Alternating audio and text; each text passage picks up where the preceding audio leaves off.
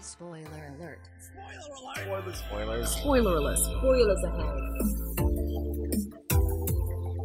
Spoiler warning is in effect.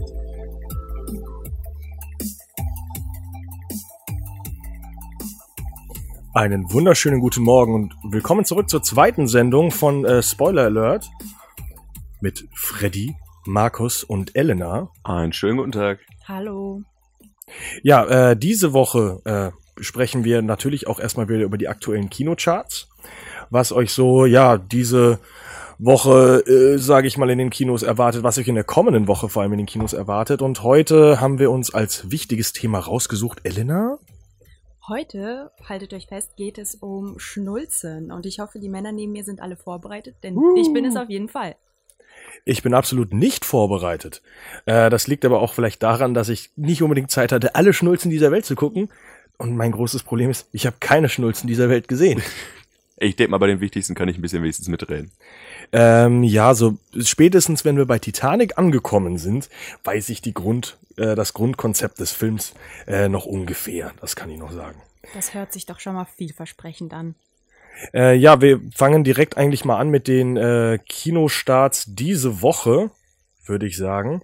Ähm, und zwar rückblickend hat vor allem Markus sich vorbereitet auf einen Film, den wir alle gar nicht so auf dem Schirm hatten. Aber Markus dachte sich, diesen Film muss ich im Kino gucken. Dieser Film ist das wichtigste, der wichtigste Kinostart im Jahr 2016. Und dieser Film war, Markus? Es war der Affenkönig tatsächlich. Seit Wochen habe ich auf keinen anderen Film so hingefiebert wie auf diesen Film, aber ja gut, er lief in der Sneak Preview, muss man gestehen.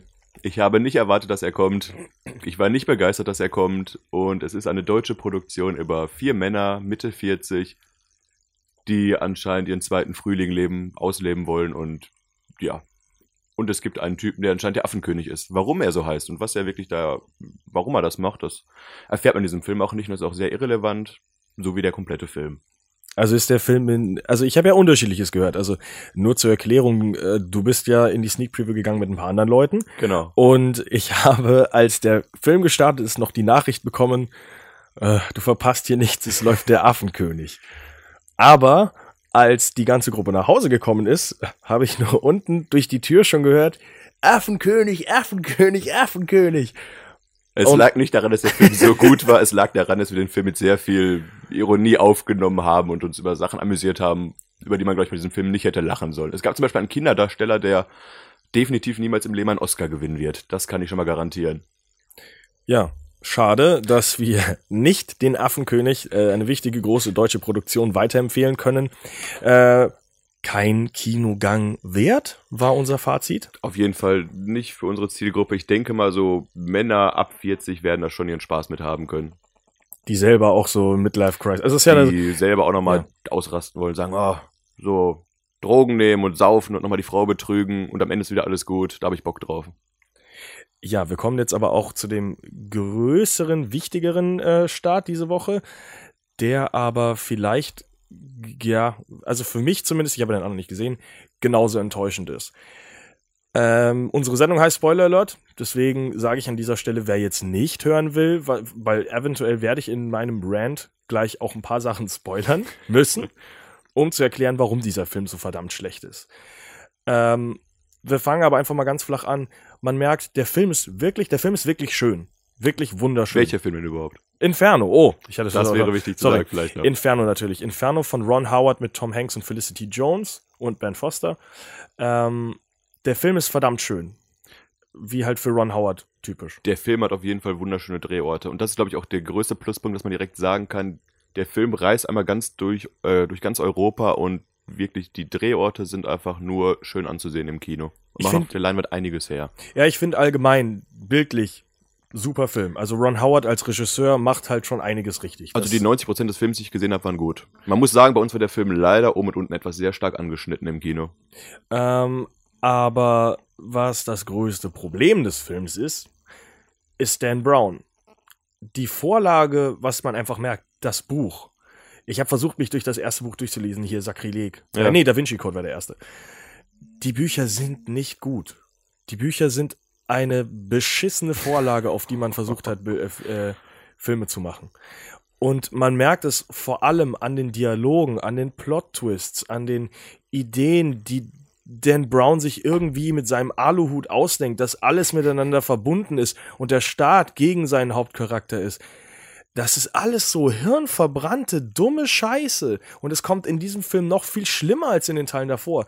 Das ist, dieser Film ist wirklich die Definition von einem Aluhut tragenden Vollidioten. Man kann den Erfolg den Büchern aber nicht absprechen. Die Leute haben die Bücher verschlungen. Und auch Inferno war noch recht gut verkauft und beliebt. Weil, ja, weil sich sowas verkauft. Ich verstehe auch nicht warum. Ähm, nur, also du hast ja selber auch gesagt, also die, der Dialog zum Beispiel. Die Dialoge waren auf jeden Fall, wir haben den Film auf Deutsch geguckt, muss man sagen, die waren sehr, sehr klischeehaft, sie waren stumpf und sie waren teilweise wirklich einfach nur, um den Film künstlich in die Länge zu ziehen. Es gab Dialoge zwischen Tom Hanks und seiner alten Liebe, wo man gedacht hat, ey, was, was bringt dir das denn jetzt? Die reden fünf Minuten im Flugzeug mit einem Schuss, Gegenschuss einfach nur und du denkst dir, was eine Zeitverschwendung und künstliche Verlängerung des Films. Äh, ja, meine größten Probleme waren halt wirklich so, dass dieses Overexposition, dass die ganze Zeit einfach dem Zuschauer Sachen ins Gesicht geworfen werden, am Anfang auch in der wirklichen Geschwindigkeit, was absolut hirnverbrannt ist. Ähm, was man jetzt vielleicht aus dem, aus dem Trailer schon mal sehen kann, äh, der Gegenspieler von Ben Foster gespielt, mit einem ganz komplizierten Namen, der mir jetzt nicht einfällt, ähm, ist ja dabei, eine Seuche zu erschaffen, um die Menschheit zu dezimieren. Der Grund, warum der Hauptcharakter auf diesen Punkt kommt, dass dieser Typ eine Seuche erschaffen hat, ist, weil er einen Newsartikel liest von irgendeinem Hans Arsch, der sagt, dieser Typ ist übrigens seit, dieser Milliardär übrigens, der Milliardär, der alle Leute auslöschen will natürlich, ist seit zwei Jahren verschwunden und könnte an einer Seuche arbeiten. Er konnt, könnte an einem Virus arbeiten, weil er ist, so in, er ist ja so intelligent und so. Tom Hanks Reaktion, Tom Hanks, der angeblich intelligenteste Mensch auf dem ganzen Planeten, laut diesem Film, kommt sofort zu dem Schluss, dieser Mann hat eine Seuche erschaffen. Ich habe einen News, äh, einen Newsbeitrag gelesen, der ist seit zwei Jahren verschlossen. Er hat eine Seuche Ja, erschaffen. deswegen ist er vielleicht so clever, weil er auf sowas kommt, was wir hier nicht sehen. ah, ich, Aber wie gesagt, nochmal um zu den Dialogen zurückzukommen, was Tom Hanks halt wirklich sagt, ist so plakativ, was der Zuschauer sieht. Es gibt ja die eine Szene, wo sie aus einem dieser 100 Geheimgänge, es gibt viele Geheimgänge im Film, ausbrechen müssen und er hilft seiner Begleiterin hoch und sagt, ich halte deinen Fuß fest. wo man sieht, okay, er hält ihren Fuß seit 10 Sekunden fest, aber schön, dass du es nochmal sagst. ich habe das, aber in dem Moment habe ich auch wirklich gelacht, weil das war so, ja, hier oben ist ein Fenster, äh, hier oben ist ein Fenster. Ich halte deinen Fuß. Wichtig auch, dass jeder Geheimgang hat Fenster, weil sonst wäre es ja auch zu dunkel in dem Film. Ja, aber ja, das fand ich eher am lustigsten. Äh, die, sie rennen halt durch einen Park und dann also, nein, dieser Weg hat keine, äh, sie kommen auf jeden Fall nicht aus diesem Park raus, weil es gibt nur den Eingang und den Eingang da hinten und die haben wir beide verbarrikadiert. Und gibt's keine anderen Ausgänge? Ja doch, die hundert anderen in, den, in das Gebäude, aber die kennt ja keiner. Doch, Robert Langdon kennt sie. Der klügste Mensch der Welt, der weiß das alles. Ah, Äh, das ist und das das Ding ist, auch wenn der Film wunderschön ist, habe ich den Eindruck, alle Dan Brown Bücher sind entstanden, weil Dan Brown sich einen Touristenführer genommen hat, einmal über den Vatikan, einmal über Istanbul in diesem Film und einfach mal geguckt hat, was sind denn schöne Orte, wo ich irgendwelche lustigen Rätsel verstecken könnte. Und dann hat er sich gesagt, da ist das versteckt und auf dem Gemälde hat er das drauf gemalt, dass es niemanden auffällt, dass ein Milliardär mal an so einem riesen Gemälde hochgeklettert ist und beschlossen hat, ich schreibe hier jetzt mal ein paar Buchstaben drauf. du musst überlegen, wie die Maske von Dante versteckt war oder Jo. wie die gesichert war. Da war eine Überwachungskamera, Ja. aber überwacht hat das, glaube ich, niemand, weil Die haben- klauen konnte die Sie haben jeder. einfach 24 Stunden lang nicht gemerkt, dass eine Maske verschwunden ist in einem Hochsicherheitsmuseum und äh, dann das Beste ist am Ende des Films. Es, mein Gott, Spoiler Alert halt. Äh, kommt er zu diesem Museum wieder hin und sagt dir so, ja, ich mag Dantes Maske aber ganz schön gerne. Dann, ach, Herr Langdon, wir haben die doch gar nicht mehr. Dann, ach ja, gucken Sie mal in den Raum. Und die Securities gehen zurück in diesen Raum und sind so überhyped, dass, oh mein Gott, die Maske ist wieder da. Wer passt denn auf in diesem Scheiß, in diesem Ich scheiß Museum? Ich glaube, diese Maske ist den Leuten echt nicht wichtig im Ey, Museum. es, und, aber die ist extra in so einem Glaskasten. Das Beste ist, dass am Anfang geht, geht ja sie noch mit, als sie diese Maske gezeigt wird. Und sie sagt so, na, na, na, sie dürfen die nicht anfassen. Uch, ein Telefonanruf. Ich verlasse mal den Raum. Und dann, ja, dann nehme ich halt die Maske.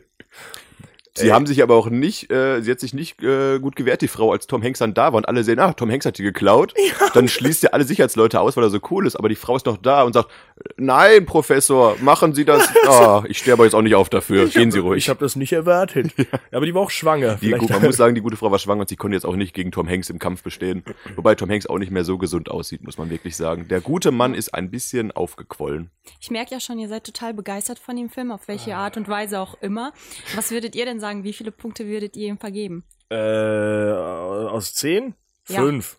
Auf einer Skala von 1 bis 10, wobei 10 das Beste ist, würde ich auch. Ich habe gestern schon überlegt, vier, aber vielleicht fünf, Dafür weil ist der Film Florenz zu so schön ist. Der Film ist wirklich schön. Das ist ein, also er ist bildlich wirklich gut. Die Machart ist gut und der Schauspielcast ist eigentlich auch, die können auch viel mehr, aber zum Beispiel auch Felicita Jones hat mich sehr enttäuscht in ihrer Rolle. Sie ist, ach, ich weiß nicht, so, so ein Beiwerk neben Tom Hanks, aber wirklich in den Vordergrund spielen kann sie sich auch nicht. Wir gehen jetzt einmal komplett auf das Ende des Films ein, deswegen sage ich einmal ganz kurz Spoiler Alert für alle, die den Film noch gucken wollen. Hört weg äh, oder springt mal ein bisschen nach vorne. Ähm, am Ende kommt halt dann irgendwann raus, wie jetzt hier Ben Foster diese Seuche versteckt hat. Ben Foster ist übrigens sehr gut, muss ich nochmal erwähnen. ja, und äh, ich suche gerade, wie der verdammt nochmal heißt, aber ich bin gerade im falschen Film. Das sehe ich bin das war ein komplizierter. Name. Aber ich glaube, der Name wird jetzt auch nicht so relevant eigentlich, oder? Äh, ich möchte trotzdem einmal, verdammt nochmal, Inferno jetzt. Aber man kann schon sagen, dass der gute Ben Foster, dessen Namen wir gerade raussuchen, der Charakter stirbt relativ früh am Anfang des Films. Das ist jetzt kein so großer Spoiler. Er taucht immer wieder durch Rückblicke auf und in Videobotschaften. Und das sind wirklich die Szenen, wo ich sage, die sind gut gespielt. Also der hat mich überzeugt als Bösewicht. Er heißt Bertrand Sobrist. Ich sag ja, nicht der einfachste Name. Ähm, das Beste ist allerdings, dass er wiederum Tom, das, das Ende ist so absolut bescheuert. Er hat ihn irgendwie engagiert und die Schusswunde, die er am Kopf hat, war keine Schusswunde, sondern jemand hat das, diese Schusswunde äh, quasi indiziert, aber er wurde nicht beschossen, sondern er hat einfach einen Schnitt über den Kopf bekommen, was jeder da als Schusswunde interpretiert hat. Dann die Leute, die am Anfang des Films erschossen wurden, hatten alle Bloodpacks. Die Tür, die Tür Im Krankenhaus bei Tom Hanks. wo Kugel, also wirklich Kugeleinschläge kommen. Das waren platzierte Explosionen. Es war, es waren sehr viele Twists, wo man gedacht hat, ah, das muss jetzt nicht alles erklärt werden. Man kann ja Zuschauer eigentlich schon zusammenreimen, dass es jetzt einfach nur gefaked war und Tom Hanks da verarscht wurde, aber das wurde wirklich jedes Detail nochmal erklärt. Man hat sich gedacht, ah, das wird ja immer lächerlicher dadurch. Und ganz am Ende, wo wir endlich rausfinden, das ist der Ort, hier ist die Seuche versteckt. Wie will er die Seuche äh, unter die Leute bringen, sage ich einfach mal. Das ist im Endeffekt eine Wasserexplosion, weil äh, das natürlich dann verdampft und die Seuche überall hinkommt. Und dieser Milliardär, dieser wahrscheinlich zweitintelligenteste Mensch auf dem ganzen Planeten, hat diese Seuche genommen und sie in einen Kühlbeutel gepackt, in so einen 5 Liter Tiefkühlbeutel, wo ich normalerweise meine Erbsen drin lagern würde, weil ich meine Schachtel nicht mehr finde, hat da die Seuche, um die ganze Menschheit auszu äh, die Hälfte der Menschheit auszurotten, in so einen kleinen Kühlbeutel gepackt, macht den zu und hängt den unter Wasser und hofft, dass Robert Langdon, der klügste Mensch der Welt, diesen Beutel nicht findet. Er hat ihn aber gefunden. Nee, die Und- Frau hat ihn gefunden. Ach, die Freude, ja gut. Aber er hat wieder die ganzen Rätsel durchschaut. Man muss auch wirklich sagen, im Rätsellösen ist Tom Hanks der schnellste Mensch der Welt. Also die Rätsel waren nicht länger als ein paar Sekunden präsent und dann hat immer schon Robert Langdon direkt gesagt, ah, so ist das. Das hat mich Ich- immer wieder an Nicolas Cage in Vermächtnis der Tempelritter erinnert, nur Ja. auf eine etwas ernstere Weise noch. Ich, ich weiß halt ehrlich gesagt nicht, ob es daran liegt, dass man versucht, das schnell zu streamlinen und zum Ende zu kommen, weil. Wobei es sind noch nicht viele Rätsel. Ja, aber die, die vorkamen, waren halt, wie gesagt, auch nur kurz auf der Leinwand zu sehen. Das Beste ist ja auch noch, dass er dann äh, hier so ein Bild von Dantes Inferno und dann fällt ihm sofort auf, die Reihenfolge ist falsch. Ja, aber er lehrt ja auch an der Uni über Dantes, wurde extra gesagt. Aber als dann seine Begleiterin irgendeinen spannenden Fakt über Dantes Freundin hat, hat er daneben gesagt, boah, das wusste ich aber nicht hier. Ein, Krass. eine wichtige Sache habe ich vergessen, auch ganz am Anfang des Films. Top. Das letzte, was ich jetzt zu dem Film sagen kann. Felicity, Feli äh, äh, Robert Langdon guckt in seine Tasche und findet da ein Biotube, also ein äh, Aufbewahrungsbehältnis, was nur mit seinem Fingerabdruck geöffnet werden kann. Öffnet das Ding und dann ist da so ein kleines, so ein, so ein kleiner Zylinder drin mit einer Gravur. Und dann sagt er also, oh, ein, was weiß ich, aus, äh, aus Elfenbein. Elfenbein. Felicity Jones vom anderen Ende des Raumes guckt auf dieses Ding und sagt, nein, das sind Menschenknochen.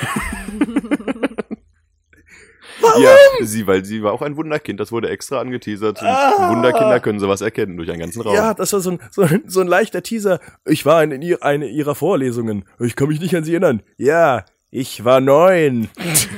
So wie ihr das erzählt, könnte das auch eine Komödie sein. Ey, ja, wir haben viel zu lachen im Nachhinein. Es tut mir leid, dass Ron Howards, dass überhaupt so viele Leute da mitgespielt haben, die wirklich Besseres können. Wirklich ja, eigentlich Besseres. irgendwie auch enttäuschend, oder? Ja, du, es gab auch noch zum Beispiel, ich glaube, wie spricht man ihn aus? Oma Schei, Ja. der, einer der Hauptdarsteller aus ziemlich beste Freunde, war auch dabei, hat einen äh, Agenten gespielt, wie ich keine Ahnung, wie ich es nennen soll, auf jeden Fall einer, der auch ein doppeltes Spiel spielt und wie gesagt, auch der hat äh, schauspielerisch viel drauf und wie gesagt, Tom Hanks sowieso, den Mann kennt man ja seit Jahren. Felicita Jones habe ich damals gedacht, die schafft nach dem äh, Entdeckung der Endlichkeit auch den Durchbruch in Hollywood, hat da aber auch keine größeren Rollen danach gespielt, habe ich nochmal Hm, spielt in festgestellt. Star Wars Rogue One mit. Also. Ah, okay, ja, doch dann alles gut. Und ja, wie gesagt, Ben Foster auch klasse gespielt, alles einer der wenigen. Aber was ja, was, also es lag nicht am Cast, dass der Film jetzt wirklich so für uns eher humoristisch war im Endeffekt. Es lag wirklich an dieser banalen Geschichte, die, die einfach nicht klappt. Ähm, ja, wir haben ja gerade über die aktuellen Kinostarts geredet. Jetzt kommen wir zu den Kinostarts in nächste Woche. Und äh, ja, wo fangen wir denn am besten an, Markus? Ähm, also nächste Woche haben wir auf jeden Fall, ich würde sagen, mehr Blockbuster, mehr große Titel als diese Woche. Unter anderem startet, passend muss man schon fast sagen, zur Halloween-Zeit die Horrorfortsetzung Ouija 2. Ist jetzt eher ein kleinerer Titel. Ich nenne es so gerne Brettspielverfilmung. Es geht halt um dieses bekannte Ouija-Brett. Es ist halt kein Brettspiel. Es wird in der Kategorie Brettspielverfilmung für mich aufgelistet. Ja, es ist halt, jeder kennt das Brett, wo man lustig Geister mit beschwören kann und dann melden die sich und in diesem Film geht's halt darum, dass das eine Familie macht, um Leute auszutricksen, aber dann wird die Tochter wirklich besessen von einem Dämon und wie es ausgeht, Der Trailer ist schon so uninteressant und äh, verrät unglaublich viel, wie ja, leider Trailer fast, heutzutage Ja, immer. wie fast jeder Horrorfilm-Trailer. Der Leute, äh, der Film wird die Leute ins Kino ziehen, die jetzt an Halloween wahrscheinlich einen Horrorfilm sehen wollen und der wird auch seine geringen Budgetkosten wieder einspielen und ja, Ja, ich glaube, das das ist alles, was man dazu sagen muss, oder? Ich rate einfach mal, es gibt. Äh, okay, da müssen wir in den Film gehen, aber ich würde eine Wette abschließen. Äh, ich sage, es gibt sieben Jumpscares in dem Film. Ja, das ist ein Film, der auf Jumpscares ausgelegt ist, auf jeden Fall mal wieder. Wenig Sus vielleicht ein bisschen Suspense, aber mehr Jumpscares wirklich. Ähm, zu einem Film, wo ich jetzt auch nicht viel zu sagen kann, weil ich absichtlich momentan versuche, nicht so viel von dem Film zu gucken, ist The Accountant mit Ben Affleck. Glaube ich, ein kleiner Geheimtipp in der Woche. Weil Äh, du vorhast, ihn noch zu sehen, oder? ich habe vor, ihn noch zu sehen und ich will nicht zu viel gespoilert werden, weil der erste Trailer schon sehr interessant war, aber gleichzeitig sehr, sehr nichtssagend ist. Also man weiß halt nicht, wer der Charakter von Ben Affleck wirklich ist. Es kann am Ende wirklich alles so rauskommen. Er könnte jetzt schizophren sein, es kann der Böse sein, er kann die ganze Zeit nicht so wirklich Ahnung gehabt dav- haben davon. Er kann so ein äh, wie heißen denn die wieder, diese, diese Undercover ähm, hier aus dem äh, Kalten Krieg? Diese? Pro, nein, diese, Pro, nein, diese programmierten, Ach so, Äh, ja. also wie The American und so weiter, äh, äh, The Americans, die Serie Ein so Agent weiter. auf Abruf. Ja, sowas. Ja, ich habe den Trailer, ich habe jetzt auch nur den Trailer gesehen, ich glaube den Haupttrailer aber sogar. Und es geht einfach darum, dass Ben Affleck quasi ein Wunderkind ist, aber als ähm, Accountant, wie heißt das Wort auf Deutsch hier, Aktenmann. Äh, Accountant, ah, Banker? Ja, ist ja in, einer Ver in einem, einem verwalterischen Job arbeitet. Buchhalter. Buchhalter, danke. Ähm, aber auch anscheinend irgendwie eine Art Doppelleben führt, äh, führt, weil man sieht ihn auch mit einer, mit einer Waffe rumlaufen. Aber es wird alles nicht wirklich groß erklärt. Und deswegen glaube ich schon, dass das ein recht interessantes Werk sein könnte, weil gerade Ben Affleck ja auch in den letzten Jahren zu einem der etwas besseren Schauspieler Hollywoods geworden ist, muss man deutlich sagen. Äh, nur ganz kurz zu dem Cast. Es spielt äh, Ben Affleck, Anna Kendrick und J.K. Simmons. Ja, sehr gut. J.K. Simmons, top in Whiplash gewesen. Und, Und Anna. Kendrick ist ja auch, auch gut. Was der ist Trinity-Mörder. Was ist das für ein Genre? Action, Action Thriller würde ich jetzt einfach mal sagen. Mit ein bisschen dramatischen Elementen, Ja. wie immer. Ist halt, wie gesagt, ich versuche da ein bisschen aus dem Weg zu gehen, weil das ist so ein kleiner Geheimtippfilm für mich, wo ich nicht zu viel gespoilert haben möchte, wo ich einfach mal reingehen will, ohne schon zu wissen, was passiert. Also auf jeden Fall ein Kinobesuch wert. Ben Affleck, ja, würde ich schon sagen. Äh, dann hat äh, Markus sich ganz, vorberei ganz toll vorbereitet auf den Film äh, Trolls. Ich habe mich super vorbereitet, indem ich in meiner Kindheit diese langhaarigen Trollfiguren hatte. Und Wirklich? ja, war das nicht normal? Anscheinend hat ja nicht jeder diese langhaarigen Trollfiguren. Ja, Ich guck fand mal die hier. super creepy als Kind. Ja, weiß ich, konntest du, konntest du deine Troll nehmen und konntest mit einer Bürste die Haare hochkämmen? Boah, ich fand die so, ich fand die richtig unheimlich. Ich glaube, viel mehr konnten die auch nicht, aber nee, die waren ganz lustig Und auf die jeden hatten Fall. doch, manche von denen hatten so komische Steinchen im Bauchnabel. Ja. Warum auch immer. Und dann konnte man die ja sammeln. Ja, wenn du das wissen Genau. willst, warum auch immer, dann musstest du wohl jetzt in der kommenden Woche Trolls gucken. Ja, ist, ich denke mal, es ist ein Animationsfilm, der auf die deutlich jüngere Zielgruppe abzielt. Man hat ja im Original, spricht immer Justin Timberlake, äh, eine der, also die männliche Hauptrolle und hat auch die Songs beigesteuert. Im Deutschen bekommt man Lena Meyer-Landrut auf die Ohren, die man vielleicht noch kennt, weil sie mal den ESC gewonnen hat. Ich weiß nicht, ob sie sonst noch bekannt ist. Äh, hat die, Ja, ein warte mal, Lieder die hat doch mit Stefan Raab zusammengearbeitet, oder? Ja, der Stefan Rapp war ja quasi äh, gefühlter Zieh-Daddy im Fernsehen, Ja, es aber ist so wie Stefanie Heinzmann, die irgendwann mal ja, irgendwas gewonnen hat und dann halt andere Lieder wieder gecovert hat von Metallica. Naja. Aber trotzdem ist sie relativ erfolgreich, würde ich sagen. Ja, doch, also das letzte, was ich von Lena Meyer-Landrut sonst mitbekommen habe, war halt diese, diese große Kontroverse mal wegen Magersucht und dergleichen. Ah, hier, warte mal, die hat doch äh, äh, Wild and Free hier für Elias Bar, hier, wie heißt Elias der? Fuck? You Goethe 2. Ja, genau.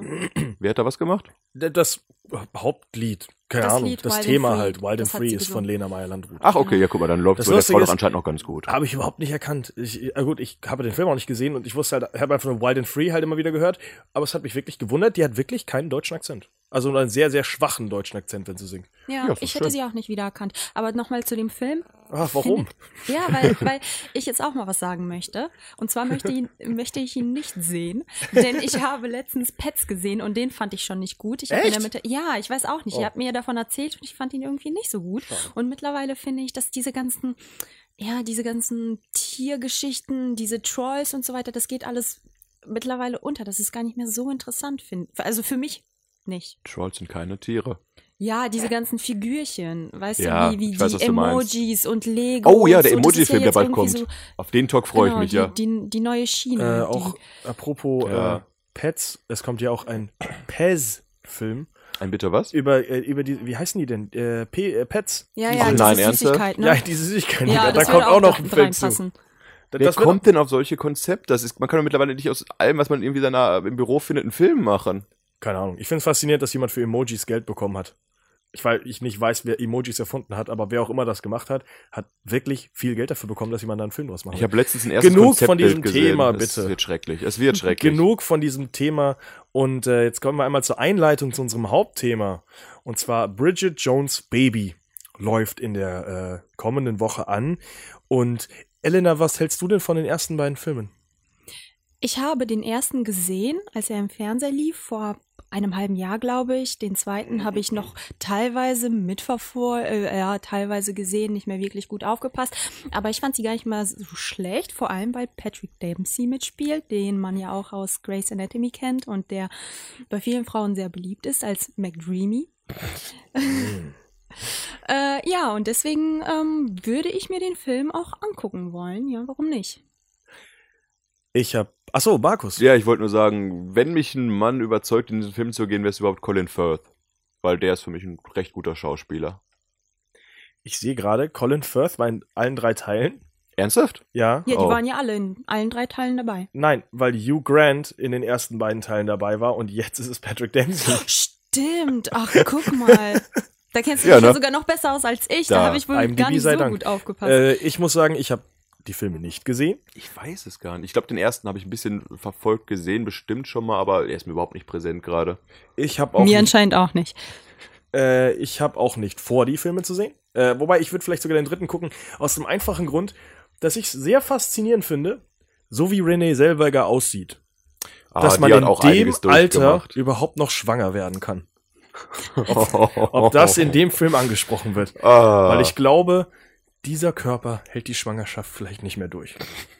Übertreib nicht. Aber dafür hat es auch Also zwei ist- Männer, die sie unterstützen. Nein, die ist wirklich verdammt gealtert. Also die, zwischen den Filmen. Also die, Die ich, hat doch einiges durchgemacht in Hollywood. ich hätte ihr den Film eher abgekauft, wenn sie mit Amnesie kämpft, anstatt mit Schwangerschaft. Ja, was willst du denn machen, wenn sie für die Filme ständig äh, abnehmen muss und dann wieder zunimmt? Dieser Jojo-Effekt nimmt anscheinend nicht ab und dementsprechend sieht sie jetzt aus. Nein, ich finde nicht, dass sie schlecht aussieht, ich finde, dass sie halt sehr alt aussieht. Also es ist ein gemisst castet, finde ich.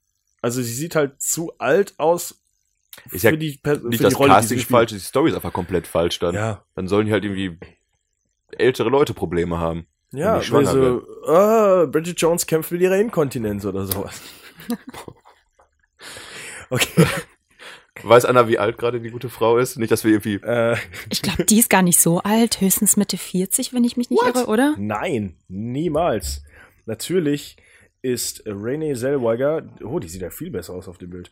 Ähm, jetzt muss ich Mathe machen. 1969. Das heißt 31, äh, 48, Ja. 47. Huh. Touché. Ich hätte wirklich Tja. gesagt, die ist über 50. Nein, Quatsch. Gut, dann darf die gute Frau bestimmt jetzt noch ihr Kind bekommen. Dann bin ich der Meinung, dieser Trailer oder der Film, die Maske, hat's wirklich sehr gut gemacht, um zu zeigen, diese Frau ist wirklich müde. Ich finde aber, dass der Film ganz schön stark im Fernsehen beworben wird und Ja, überall. Sehr, war ja, ja, ja. war mit, weil es halt klassischer Reboot, äh, also nicht Reboot, sondern eine Fortsetzung, also einfach was Leute kennen, weil da gehen Leute rein. Beispiel jetzt, die Account werden nicht so viele Leute reingehen, weil es ist halt wieder was Neues. Man kennt zwar Ben Affleck, aber äh, Gavin O'Connor kennt man auch nur von Warrior und Warrior war auch schon leider nicht so erfolgreich, obwohl es ein verdammt guter Film ist. Also ich glaube, Bridget Jones Baby wird schon eine große, große Frauenzielgruppe ansprechen, die auch gerne da reingehen werden, die ihren Spaß haben werden. Und ich glaube, da wird man nicht viel falsch machen können. Man wird die Unterhaltung kriegen, die man erwartet bei so einem Film. Überrascht werde ich jetzt am Ende auch nicht sein. Weil wir den Film nicht gucken. Ähm, Ich werde berichten. Was Sehr ich, gut. äh, Was ich lustig finden, finden würde, wäre, wenn ganz am Ende rauskommt, dass das Kind, äh, von dem sie, äh, also das Kind, mit dem sie schwanger ist, von keinem der beiden Männer ist. Ja, Überraschung. es Guck mal, würde deswegen lohnt es sich ja ins Kino zu gehen. Ich möchte zum Beispiel auch wissen, von wem das Kind ist. Was vermutest du bisher, Elena? Wer ist der Vater? Was würdest du sagen? Was wünschst du Hallo, dir? können wir das bitte Also ich- nicht verraten? Ich fänd's natürlich lustig, wenn es von keinem der beiden ist. Das wäre natürlich der Hammer. Ich weiß nicht, Könnte ich mir sogar ist. vorstellen. Am Ende kommt raus, Bridget Jones hat das Ganze, es ist ein riesengroßer Coup. Sie hat sich selber einfach nur schwanger äh, gemacht. Es ist in so, so einer Klinik gewesen, nur damit diese beiden Männer weiter um sie buhlen und sie ihren Alter, ihren Lebensende nicht alleine verbringen. Oder sie hat einfach wieder zu viel gegessen und sie Ja, ist gar nicht schwanger. Elena wieder am Helden hier. Eieiei. Hä, warum? Okay. Ich möchte den Film sehen. Äh, jetzt haben wir die Kinostarts abgefrühstückt, sowohl die aktuellen als auch die kommende Woche. Und jetzt kommen wir zu dem wichtigsten, zum Hauptthema diese Woche, worüber wir eigentlich reden wollen und uns richtig gut darauf vorbereitet haben. Elna, was ist Ja. deine Lieblingsschnulze? Ich habe mich ja gut vorbereitet und habe fünf zur Auswahl. Und ich fange mal mit einer Schnulze an, die ihr noch nicht gesehen habt, und zwar Crazy Stupid Love mit äh, Ryan Gosling und Emma Stone und natürlich Steve Carell in der Hauptrolle, der auch der Produzent des Films ist. Äh, wisst ihr, worum es in dem Film geht? Nein, aber mit Emma Stone und Ryan Gosling hattest du mich schon. Äh, ich glaube, das Einzige, was ich aus diesem Film kenne, wenn es aus diesem Film ist, ist das GIF, wo Ryan Gosling sein T-Shirt auszieht und Emma Stone drauf reagiert. Oh. Ich glaube, das ist Und dann, weißt du denn, was sie dann tun? Sex. Nee, danach. Also davor. davor spielen sie nämlich die Dirty Dancing Szene nach. Was ziemlich witzig ist und worauf viele Nee, Frauen so lang stehen. war das GIF nicht. Schade. Aber, Moment, ich glaube, ich kenne noch was. Ist das der Film, wo Emma Stone durch ihre Wohnung läuft und singt? Nein, das ist Easy A. Ja, okay, dann kenne ich es nicht. Okay, Das, also das GIF kannte ich noch von Emma Stone. Aber- Ich, ich bin äh, über all diese, informier äh, all diese Filme nur in GIF-Form informiert. So Da spielt auch vorweg. Steve Carell mit, würde ich sagen, oder? das habe ich doch schon mal gesagt. Er, Namen er ist auch der Produzent des Hat sie doch Films. gesagt. Okay, habe ich ja schlecht zugehört. Und hat nur an Ryan Gosling und Emma Stone gedacht.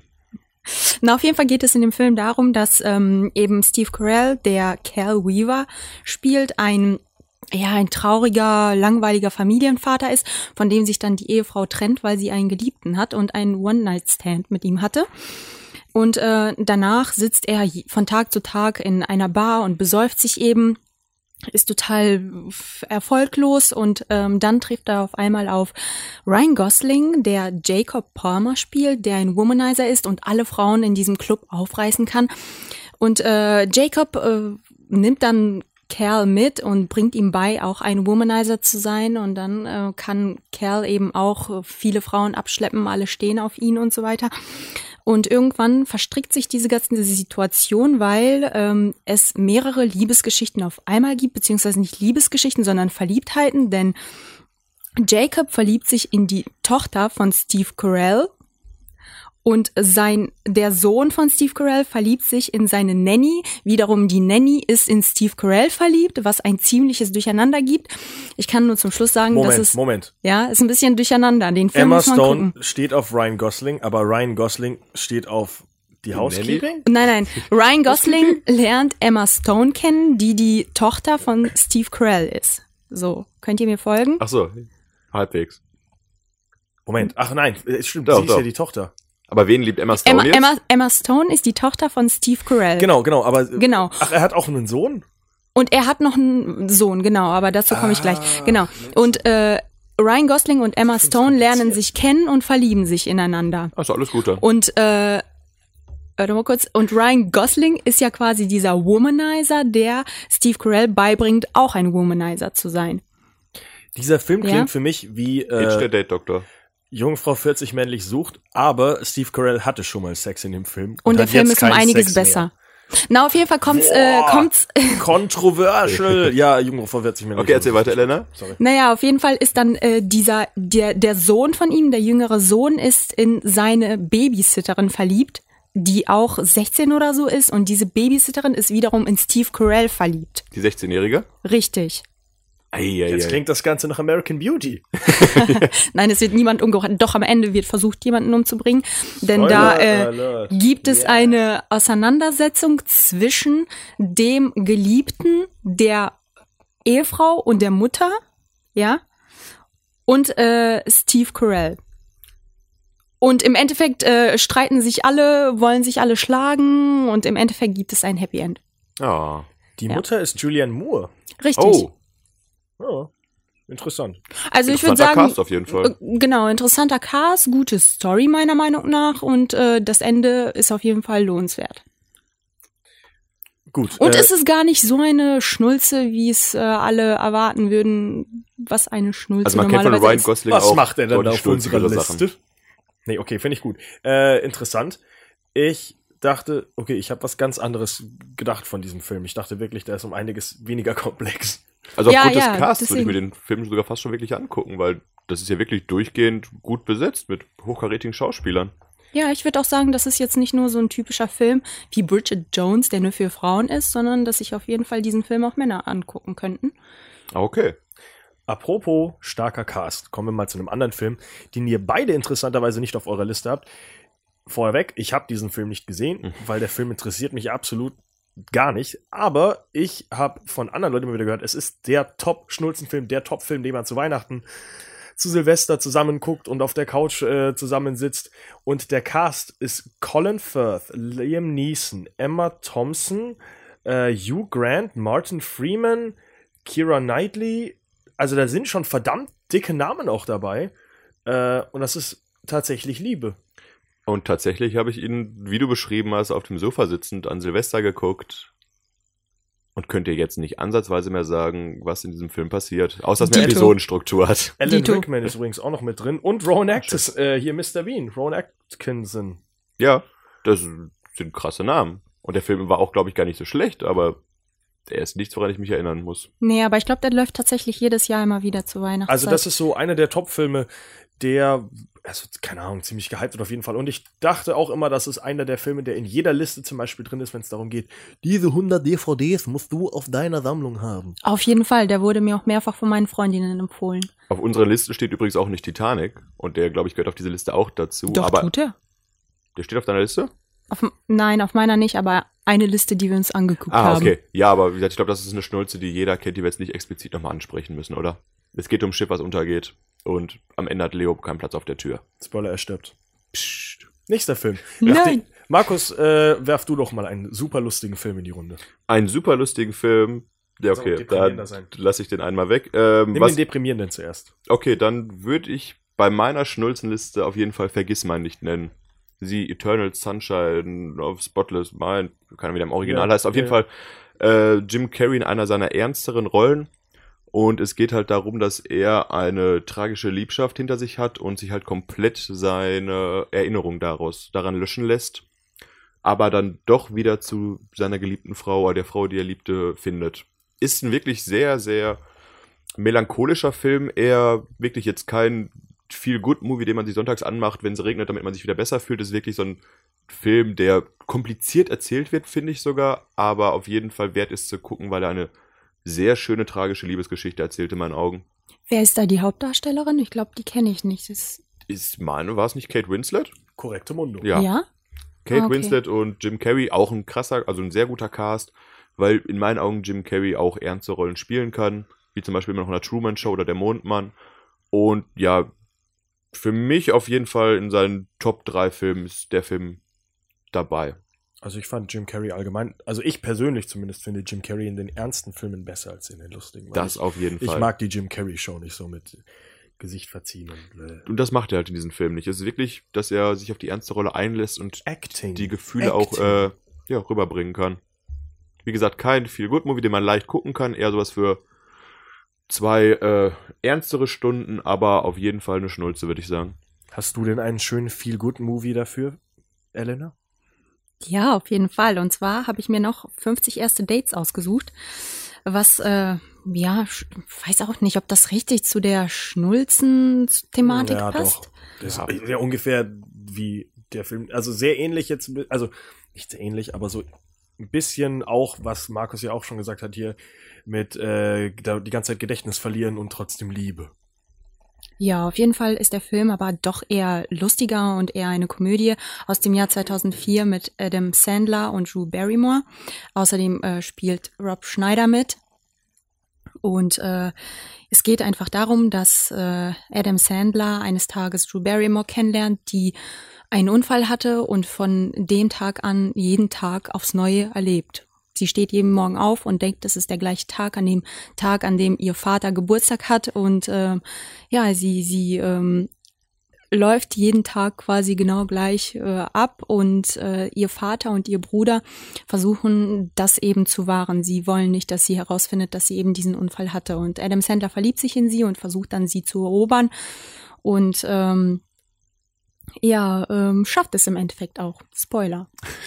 Jeden Tag immer wieder. Aber der Film hat halt kein, er hat schon ein dickes Happy End, aber es ist jetzt nicht das Happy End, dass man am Ende sagen kann, allen geht's wieder gut und sie hat die Erinnerung zurück. Es ist ja wirklich so, Ist ja auch ein wirklich deprimierender Film eigentlich, wenn du jetzt in der Person jedes Mal dich Ja. neu in, also jemanden dazu bringen musst, dich jeden Tag neu in dich zu verlieben, weil er vergessen hat, wer du bist, wäre mir zu anstrengend. aber das ist wahre Liebe. Und ich muss auch sagen, das ist einer der wirklich noch besseren Adam Sandler Filme. Ja, Also- und das, das Ende finde ich auch sehr schön dargestellt. Also ich finde, Am- Adam Sandler schafft es immer wieder, vielleicht auch ernste Themen lustig darzustellen und ähm, ja, das einen, einen mitzunehmen. Das finde ich gut. Und Samwise Gamgee ist dabei. Der spielt nämlich den Bruder von Drew Barrymore. Ich weiß nicht, wie der Schauspieler jetzt heißt. Oh, Ahnung. Den kannte ich jetzt auch nicht. Huh. Das ist auf jeden Fall der Bruder von Drew Barrymore. Und der hat Frodo bis zum Schicksalsberg begleitet. Finde ich gut. Okay. Das ist absolut ein, so ein sympathischer Typ, weil äh, wer Frodo so lange begleitet, weil Frodo ist wirklich eine anstrengende Person.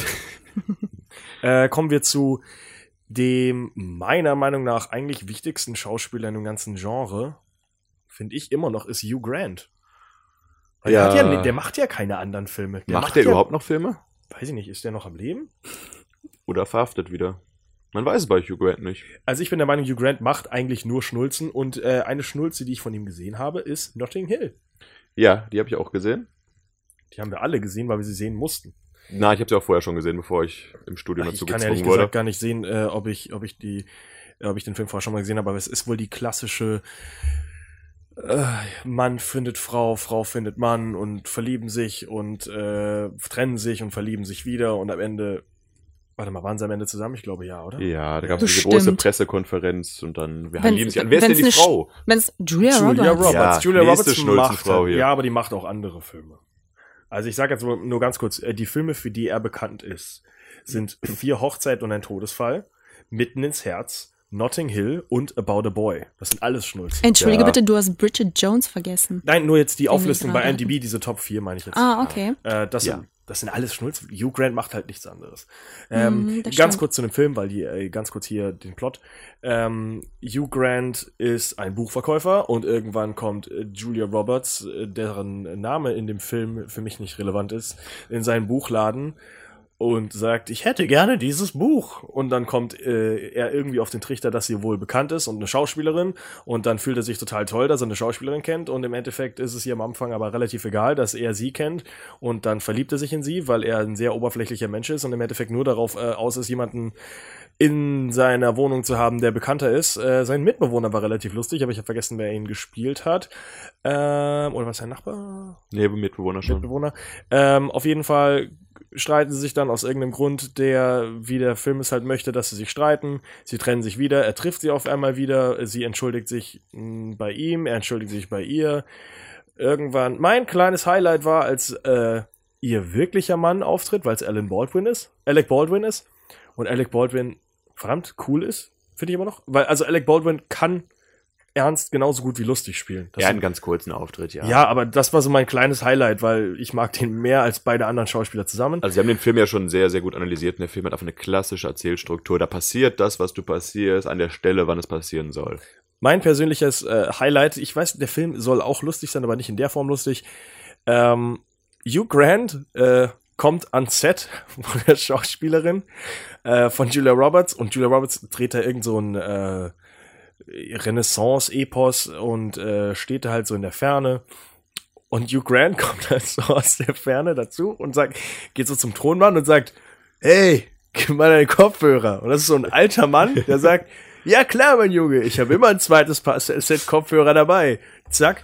Und Hugh Grant, creepy wie er ist, geht nicht zu Julia Roberts, sondern hört ihr Gespräch ab, was sie off Camera, also zwischen den Takes halt, mit ihrem Co-Star hat, wo er dann sagt, wo sie dann irgendwie ihn erwähnt als, äh, ja, kleines Ding nebenher, aber nichts Ernstes. Und dann ist er beleidigt und äh, gibt dem alten Mann, der den Ton selber gar nicht richtig abhört für den Film, habe ich gesehen, äh, seine Kopfhörer wieder. Das war ein kleines Highlight. Äh, so einfach ist es übrigens, an irgendwelche Hollywood-Sets zu kommen und äh, Töne einzusammeln, weil der Tonmann hat auf jeden Fall immer ein paar, zweites Paar Kopfhörer für einen neugierigen Zuschauer. Ja, Schöne Geschichte. damit sollen wir Notting Hill abschließen, glaube ich. ja, ja, Richtig. Markus ist dran. Äh, was auf meiner Liste noch steht, ist, ich glaube, die bekannteste Liebesgeschichte der Welt. Und zwar William Shakespeares Romeo und äh, Julia, aber interpretiert von Buzz Lerman. Den kennt man ja wahrscheinlich auch für seine Handschrift, seinen visuellen Stil. Und er hat in dem Film quasi die Geschichte nochmal neu erzählt, auch mit Leonardo DiCaprio. Und hat aber die alten Dialoge, sprich aus dem Buch quasi eins zu eins übernommen, aber alles in eine moderne gesetzt. Und für mich ist der Film einfach so interessant, weil ich finde, wie gesagt, die Geschichte ist natürlich klassisch, die funktioniert immer, aber der visuelle Stil äh, des Films ist für mich einfach sehr hervorzuheben und durch die Reihe ist der Film einfach für mich grandios. Ich glaube, wirklich die beste Schnulze, mit die ich auch kenne. Also, habt ihr den Film gesehen? Das ist ja schön. Ja, Nö. ne? Hast du schön gesagt. Ja, Ist aber erst bestimmt irgendwo auf meiner Liste. Ich muss die nur wieder ich finden. würde sagen, die Liste ist ganz, ganz lang. Ja, ich habe den Film auf jeden Fall auch schon mal gesehen. Schon etwas länger her, aber ich fand ihn auch sehr schön. schön schöne Musik, die da gespielt Stimmt, ist. Ich glaube, der Soundtrack ist auf jeden Fall sehr gut und ähm, ja, die die Bilder sind auf jeden Fall auch sehr schön. Die Hauptdarstellerin ist auf jeden Fall Claire Danes, die man Ach, Claire Danes, danke. Ja. genau auch kennen müsste. Hat, äh, wenn ich mich jetzt nicht täusche, auch mitgespielt in Der Sternwanderer. Stardust, Fantasy-Film. Hat auch sehr gut gespielt, aber Ja, Ähm, ja, was, was, was du gerade die Musik gesagt hast, wirklich sehr schön, was viele Kirchenchöre von, ah, ich weiß nicht, wie der gute Junge heißt, aber ein Junge hat da auch ein Kirchenchorlied gesungen, so das ist wirklich sehr, sehr, sehr bewegend. Und da kann man auch mal als Mann den Film genießen. ja, dieses dieses eine Lied, äh, ihr müsstet das auch kennen, dieses äh, Love Me. Sing's mal bitte. nee, lieber nicht. Nicht jetzt. Äh, das ist auf jeden Fall auch äh, ein sehr großer Erfolg gewesen. Von The Cardigans, glaube ich, war dieses Lied und wurde auch sehr oft zu der Zeit auf Viva und MTV rauf und runter gespielt. Damit das Ganze jetzt vielleicht nicht doch zu lange dauert, stellt jeder von uns noch einen äh, Schnulzenfilm vor, würde ich sagen. Okay. Einen, den er richtig gut findet oder einfach nur, der einem in den Sinn kommt. Äh, aber Elena ist auch jetzt wieder dran mit dem nächsten Film. Ja, hi. Was äh, hast du dir denn jetzt rausgesucht? Was für ein Film? Also pass auf, ich habe mir dieses Mal eine richtige Schnulze ausgesucht, keine Komödien und dieses Zeugs. Und zwar ist das wie ein einziger Tag. Ah, Ryan Gosling. Richtig. Und, äh, Und eine Frau. und die Frau, genau. Weiß man, welche Frau das ist? Ist das jetzt Äh? Rachel Mac. Oh, Rachel McAdams? Richtig, Ah, ah Genau. Rachel. stimmt. Und äh, äh, genau, ja, die waren sogar mal ein richtiges Paar nach dem Film. Sind dann aber auseinandergekommen und dann ist äh, Ryan Gosling mit ähm, Eva Mendes zusammengekommen. Es läuft bei Ryan Gosling, muss man sagen. Ja, die richtigen Frauen kriegt er definitiv ab. Was passiert in dem Film? Du hast ihn doch auch gesehen, willst du nicht mal erzählen? Ich will mal ganz kurz Ich, ich eine, will das mal von einem Mann ich, hören. Ich hab ihn Da- gesehen. Darf ich bitte eine Sache ganz kurz sagen? Ich verstehe IMDb nicht. Äh, von, von der Castliste gerade, weil ich ja selber nachgucken wollte, wer jetzt äh, die, die weibliche Rolle, äh, Hauptrolle in, in Notebook spielt. Ähm, es dauert 1, 2, 3, 4, 5, 6, 7, 8, 9, 10. Der elfte Platz auf der Castliste ist Ryan Gosling und der 13. Platz ist Rachel McAdams. Und der erste Person, äh, die erste Person ist Tim Ivy, die kein Bild hat auf. Ist das vielleicht geordert nach äh, Order of Appearance? Das kann das einzige sein, aber warum denn? Das kann doch gar nicht sein. Weiß ich nicht. Ich, glaub nicht, glaube, dieser zehn Ryan Leute Gosling und Rachel. McAdams sind schon ein bisschen sehr präsent in dem Film. Also, ich würde es fast Ich- Hauptrolle nennen. Ja, ja, klar, auf jeden Fall. Faszinierend, sorry. Äh, So, Aber was jetzt, passiert im Buch? Äh, Film. The Notebook oder wie ein einziger Tag aus der Sicht eines Mannes. In meinem, in meiner Erinnerung, es geht darum, in der Rahmengeschichte, dass ein alter Mann und eine alte Frau in einem Altenheim sind und dieser alte Mann erzählt der Frau eine Geschichte. Und ich will jetzt nicht hart spoilern, aber ich glaube, das könnten auch die beiden für Personen sein, die man dann hinter in der Geschichte sieht. Aber das stimmt sogar. das ist meine richtige Erinnerung. Und Ryan Gosling ist ein Jungspund, der nichts hat, der auf dem Jahrmarkt oder so arbeitet. Und der lernt halt dann diese Rachel McAdams kennen, die ein Rich Kid ist und aus einer besseren Familie kommt. Und er schafft aber trotzdem, weil er so charmant und hübsch ist, diese Frau zu erobern. Aber dann gibt's immer wieder Probleme, wie es in der Liebe halt so ist. Und dann leben sie auseinander, ziehen weg, er baut ein Haus. Irgendwann küssen sie sich im Regen. Und am Ende wird der alten Frau klar, du, ich glaub, das waren wir in deiner Geschichte. Und dann sagt der Mann, das ist richtig. Und dann vergisst er, glaube ich, alles wieder. Naja, ja, ja, fast. Und zwar. War ich ähm, nah dran? Sehr nah dra dran, auf jeden Fall. Sehr gut erklärt. Danke. Ähm, und zwar ist das so, dass die Eltern der Frau das oder der Jugendlichen das mitbekommen, dass die eine, äh, eine ja, zusammen sind, verliebt sind und aus diesem Grund ziehen sie weg und dann kommen sie auseinander. Sie lernt einen anderen kennen und verlobt sich auch mit ihm. Äh, währenddessen baut aber Ryan Gosling ein Haus, was er irgendwann mal Rachel McAdams versprochen hat. Sie bekommt das mit und kehrt dann zu ihm zurück, um dann zu klären, dass sie eben nichts mehr von ihm will und Sie verlässt ihren. Okay, ich wollte gerade fragen, ob sie ihren Verlobten für ein Haus verlassen hat. Ja, warte mal. Und sie fährt eben dahin, um ihm zu sagen, also ähm, Ryan Gosling zu sagen, dass sie ihn nicht mehr liebt und dass sie jetzt verlobt ist und dass er diese ganze Geschichte mit ihr vergessen soll, was er natürlich aber nicht kann. Und dann kommen sie aber doch im Endeffekt wieder zusammen. Und äh, zum Schluss sieht man wieder dieses alte Paar und äh, der alte Mann liest eben immer aus diesem Tagebuch vor, was natürlich deren Geschichte ist. Und ähm, die alte Frau, die eigentlich Rachel McAdams ist, hat Alzheimer und erinnert sich an das Ganze nicht mehr. Und er liest ihr immer wieder diese Geschichte vor, in der Hoffnung, dass sie sich vielleicht wieder daran erinnern kann. Zum Schluss kann sie es kurzfristig. Naja, und wie es dann eben in Schnulzen so ist, äh, erinnert sie sich daran und im Endeffekt sterben sie gemeinsam Händchen Oh. haltend in einem Bett. Was? Ich bemerke gerade ein durchgehendes Thema Ich der wollte es gerade Amnesie, sagen. oder? Ich wollte sagen, Schnulzen brauchen auf jeden Fall jemanden, der sein Gedächtnis verliert. Das ist ja fast wie Inferno hier. Oder Elena Kommt guckt einfach nur gern Filme, wo Leute ihr Gedächtnis verlieren. Das kann natürlich auch sein. Äh, meine persönlichen äh, zwei Cent zu diesem Film. Ich kenne diesen Film so schlecht, dass ich bis vor zwei Jahren immer noch dachte, dass wenn Leute vom Notebook geredet haben, sie den Film Silver Linings Playbook.